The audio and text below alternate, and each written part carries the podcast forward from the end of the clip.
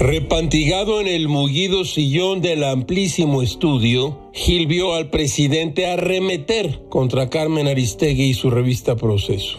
El motivo del litigio no es de poca monta. Un reportaje sobre la empresa Chocolate Rocío, cuyo dueño es Andrés Manuel López Beltrán. El presidente deslindó a sus hijos de cualquier acto de corrupción y le dio una paliza a los periodistas de Marras. Proceso y Aristegui nunca han estado a favor de nuestro movimiento, dijo, que ellos dicen que porque son independientes, y yo sostengo, dijo el presidente, que sí son independientes, pero independientes del pueblo, que nunca se ha involucrado, nunca han hecho periodismo a favor del pueblo. Carmen Aristegui escribe en Reforma y pertenece pues al grupo que apoya al bloque conservador.